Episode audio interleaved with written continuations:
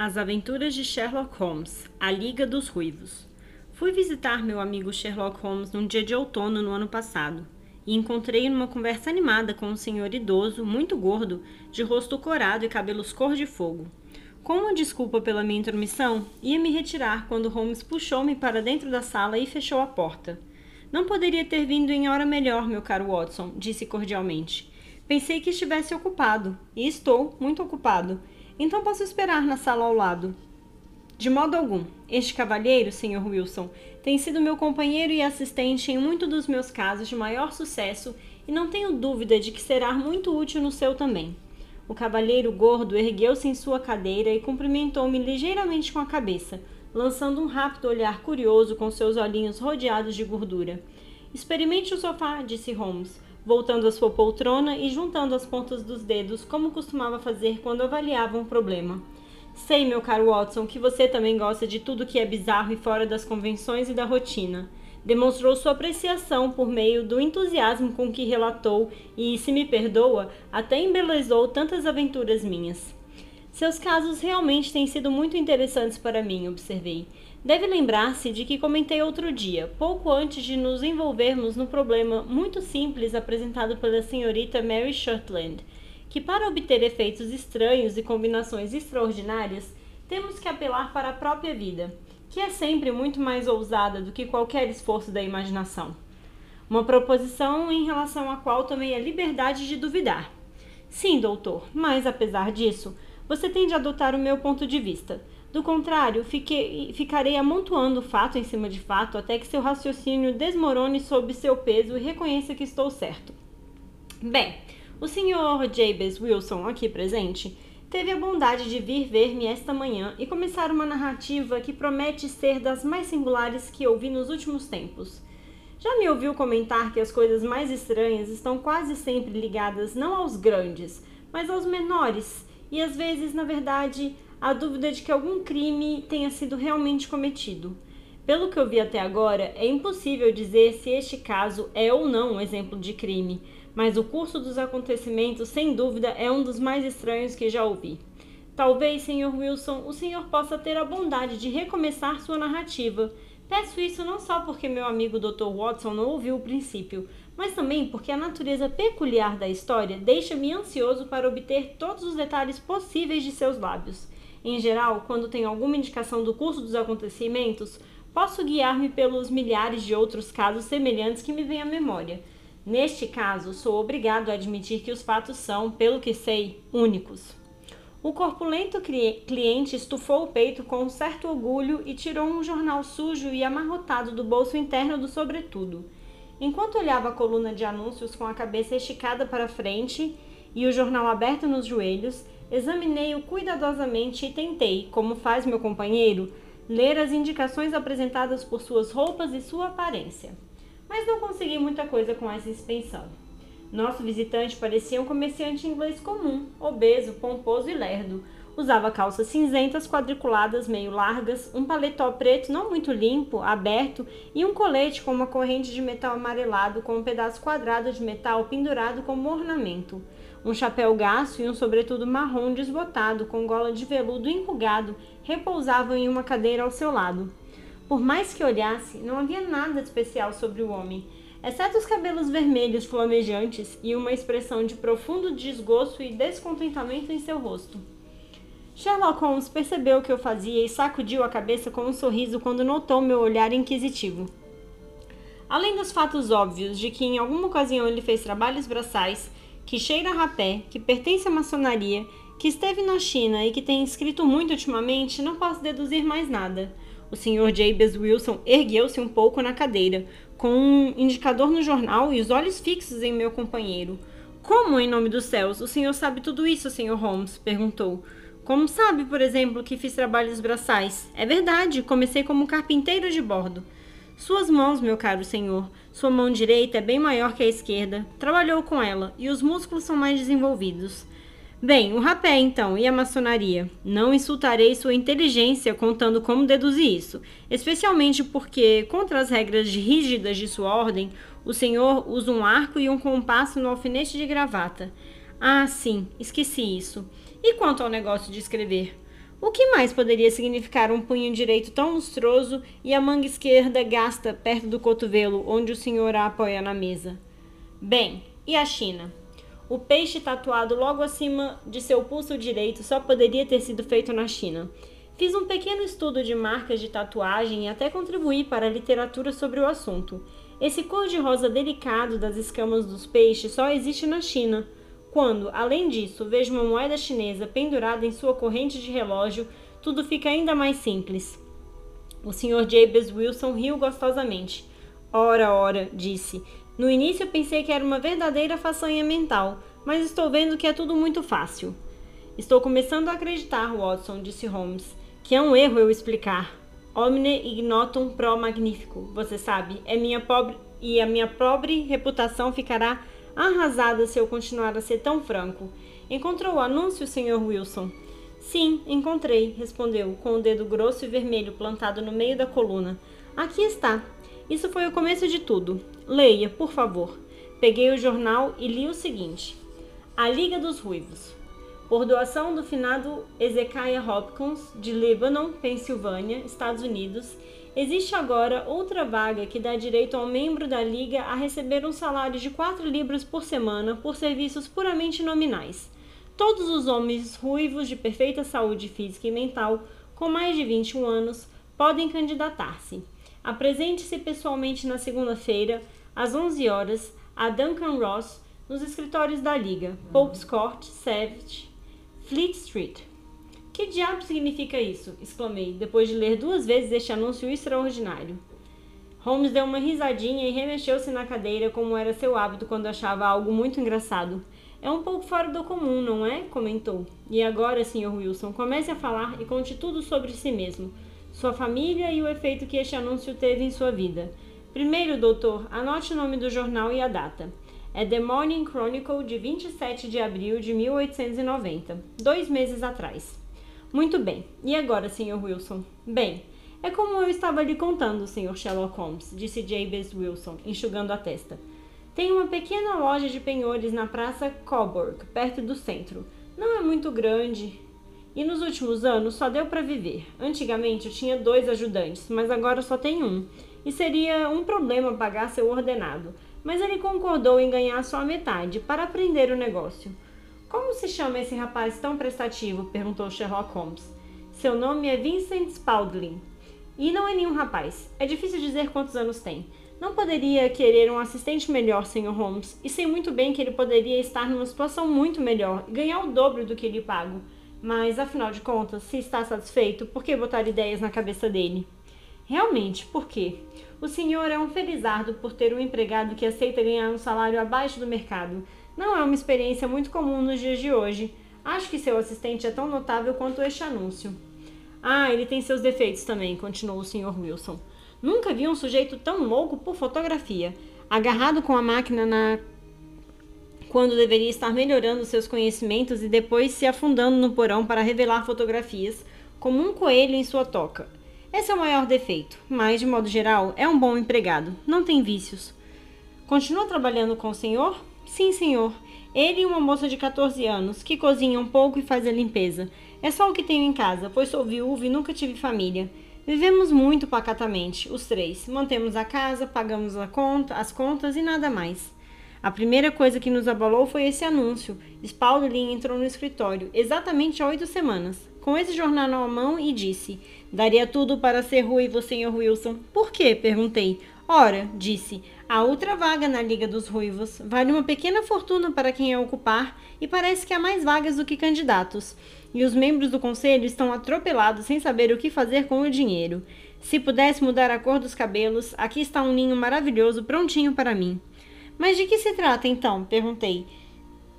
Sabe, Sr. Holmes, sou um homem muito caseiro e como meus negócios vêm a mim e não preciso sair à procura deles, às vezes passo semanas a fio sem pôr o pé na rua. Por isso não sei o que está acontecendo lá fora e sempre gosto de ouvir as notícias. Nunca ouvi falar na Liga dos Ruivos. Ele perguntou, de olhos esbugalhados. Nunca. Estou surpreso, pois o senhor podia ser candidato a uma das vagas. E quanto vale uma vaga? perguntei. Oh, somente umas 200 libras por ano, mas o trabalho é leve, não ia interferir nas outras ocupações. Bem, isso me fez prestar atenção, pois os negócios não têm sido muito bons nos últimos anos e esse dinheiro extra viria a calhar. Conte-me tudo o que sabe sobre isso, eu disse. Bem, ele continuou, mostrando o anúncio. Pode ver aqui que há uma vaga na liga e aqui está o endereço onde deve ir para obter maiores detalhes. Pelo que sei, a liga foi fundada por um milionário americano, Ezekiah Hopkins, que era um homem muito peculiar. Ele era ruivo e tinha muita simpatia por todos os ruivos.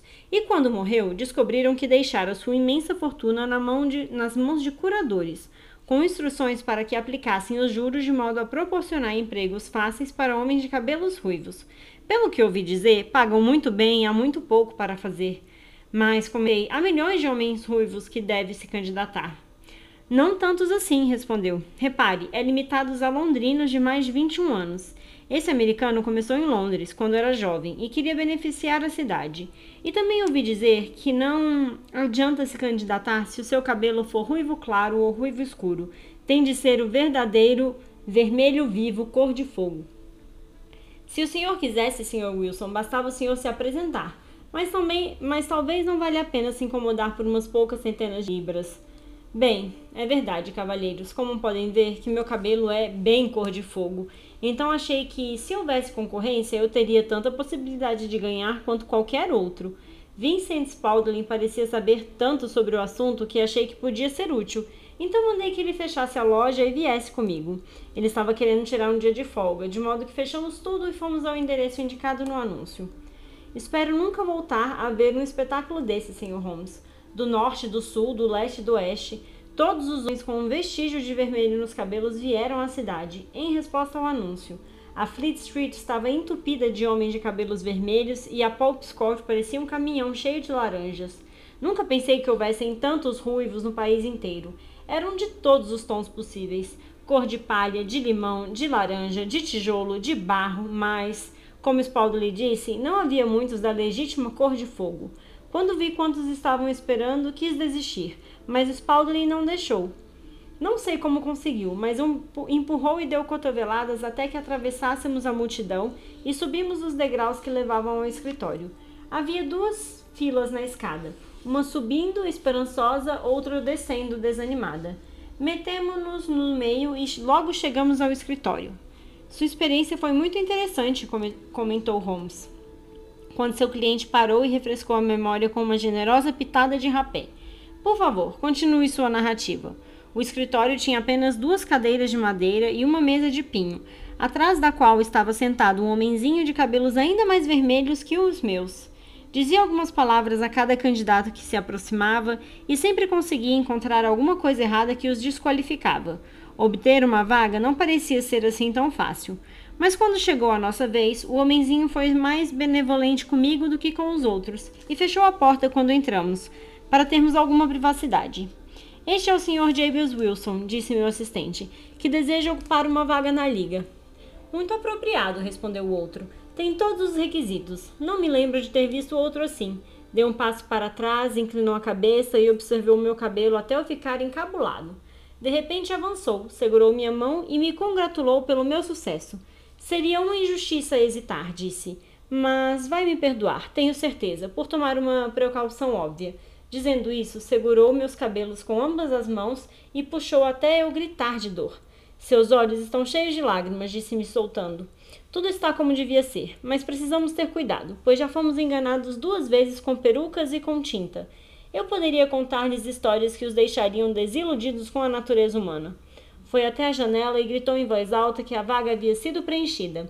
As exclamações de desapontamento subiram até nós e a multidão se dispersou em direções diferentes, até que não restou mais nenhum ruivo a não ser o gerente e eu.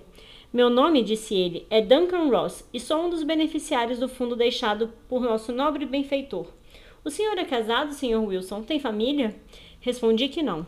Ah, disse, muito sério, isso é mal, muito mal. Sinto muito ouvi-lo dizer isso. O fundo é, naturalmente, para a propagação dos, dos ruivos, assim como para sua manutenção. É extremamente lamentável que seja solteiro. Fiquei triste com isso, Sr. Holmes, pois pensei que não ia conseguir a vaga.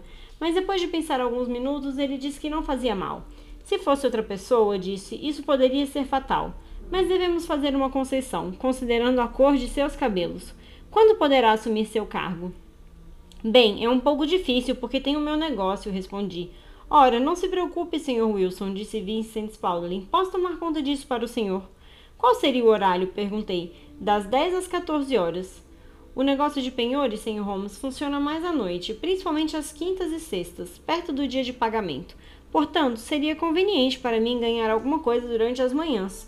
Além disso, eu sabia que meu assistente era bom e que poderia resolver qualquer problema que surgisse. Isso me convém, disse. E quanto ao pagamento? Quatro libras por semana. E o trabalho? É puramente nominal. O que chama de puramente nominal? Bem, tem de estar no escritório, ou pelo menos no prédio, o tempo todo. Se sair, pede seu cargo para sempre. O testamento é muito claro neste ponto. Não preencherá as condições se se ausentar do prédio nesse período. São apenas quatro horas por dia, e eu não pensaria em sair, respondi. Nenhuma desculpa será aceita, disse o Sr. Duncan Ross nem doença, nem negócios, nem qualquer outra coisa. Tem de ficar aqui ou perde seu cargo. E o trabalho? É copiar a Enciclopédia Britânica. O primeiro volume está ali. O senhor fornece tinta, caneta e papel e nós fornecemos essa mesa e cadeira. Pode começar amanhã? Certamente, respondi. Então até logo, Sr. James Wilson. E deixe-me cumprimentá-lo mais uma vez pela posição importante que teve a sorte de conseguir.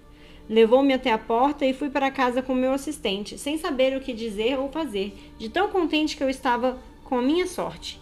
Pensei no assunto o dia inteiro e à noite estava deprimido, porque me convenci de que tudo isso devia ser uma grande fraude, embora não pudesse imaginar qual motivo. Parecia totalmente impossível que alguém tivesse feito tal testamento e que pagassem essa quantia apenas para copiar a enciclopédia britânica.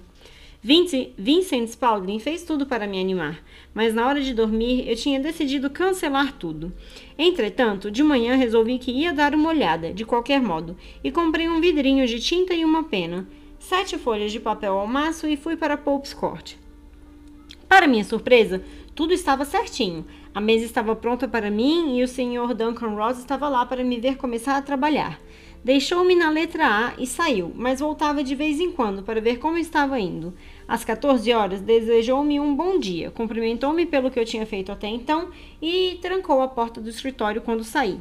Isso continuou por vários dias, Sr. Holmes, e no sábado o gerente entrou e colocou quatro libras de ouro na mesa pelo trabalho de uma semana. O mesmo aconteceu na semana seguinte e na outra. Todo dia eu chegava às 10 e saía às 14 horas. Aos poucos, o Sr. Duncan Ross começou a vir só uma vez de manhã, e depois de algum tempo, nem isso. Mas é claro que eu não ousava sair da sala nem por um minuto, pois não sabia quando ele viria, e o lugar era tão bom e tão conveniente para mim que não arriscaria perdê-lo. Passaram-se oito semanas assim, e eu escrevera sobre abades, arqueiros, arte, arquitetura, e esperava entrar no bem em pouco tempo. Gastei um bocado em papel e quase encheram uma prateleira, quando de repente tudo terminou. Terminou? Sim, senhor. Essa manhã fui trabalhar, como de costume, às 10 horas, mas a porta estava fechada e trancada e havia um pedaço de papel com uma taxa. Aqui está, pode ver. Estendeu um papel que dizia: A Liga dos Ruivos foi extinta, 9 de outubro de 1890. Sherlock Holmes e eu analisamos o texto curto e o rosto tristonho do cliente, até que o lado cômico do caso superou todos os outros aspectos e nós dois começamos a rir. Não vejo nada de engraçado, disse nosso cliente, com um rosto tão vermelho quanto seus cabelos de fogo. Se só podem rir de mim, vou procurar auxílio em outro lugar. Não, não, exclamou Holmes, fazendo-o sentar-se novamente. Não perderia seu caso de maneira nenhuma. É maravilhosamente original. Mas me perdoe se disser que há alguma coisa um pouquinho engraçada em tudo isso. Diga-me, o que fez quando viu o papel na porta? Fiquei estatelado, senhor. Não sabia o que fazer. Perguntei nas salas ao lado, mas ninguém sabia de nada. Finalmente, fui procurar o senhorio. É um contador que mora no andar térreo. E perguntei se podia me dizer o que tinha acontecido com a Liga dos Ruivos. Ele disse que nunca ouvira falar nisso. Então perguntei quem era o senhor Duncan Ross. Respondeu que não conhecia o nome. Bem, eu disse, o cavalheiro da sala número 4. Ora, o homem de cabelos vermelhos? Sim. Ah, respondeu. Seu nome era William Morris. Era um advogado e estava usando a sala temporariamente até seu escritório ficar pronto. Mudou-se ontem. Onde posso encontrá-lo? No seu novo endereço. Ele me deu, sim, King Edward Street 17, perto de St. Paul. Fui até lá, Sr. Holmes, mas quando cheguei vi que era uma fábrica de rótulas artificiais e ninguém ali ouvira falar do Sr. Wilson Morris ou do Sr. Duncan Ross. O que fez então? perguntou Holmes. Fui para casa e pedi a opinião de meu assistente. mas ele não pode me ajudar. Só disse que esperasse e talvez soubesse alguma coisa pelo correio. Mas isso não era suficiente, Sr. Holmes. Não queria perder esse cargo sem lutar. Por isso vim aqui procurar o senhor, pois sabia que dá conselhos a pessoas em apuros. E fez muito bem, disse Holmes. Seu caso é bastante original e terei muito prazer em estudá-lo. Pelo que me contou, acho possível que isso tenha consequências muito mais graves do que pode parecer.